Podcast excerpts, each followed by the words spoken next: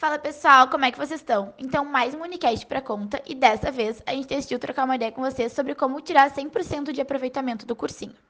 Então, como vocês sabem, o vestibular é um concurso como qualquer outro e vão ser aprovados os alunos que estiverem mais bem preparados.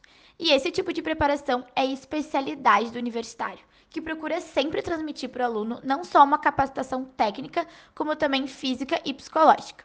É sempre bom ressaltar que os professores consideram a rotina considerada ideal por estudantes de cursinho, que vão se dedicar só para isso, aula pela manhã, almoço e estudo das matérias vistas no dia durante pelo menos quatro horas.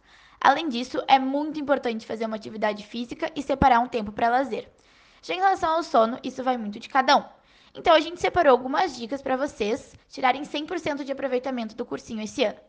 Primeiro, assistam às aulas do cursinho com o intuito de aprender e não de decorar. Isso é muito importante. Para não acumular as dúvidas, frequentem sempre os plantões que o cursinho oferece. Reservem no mínimo 4 horas diárias de estudo para revisar a matéria vista. Procurem sempre equilibrar o sono, de, dormindo de acordo com a sua necessidade e não se comparem com os outros.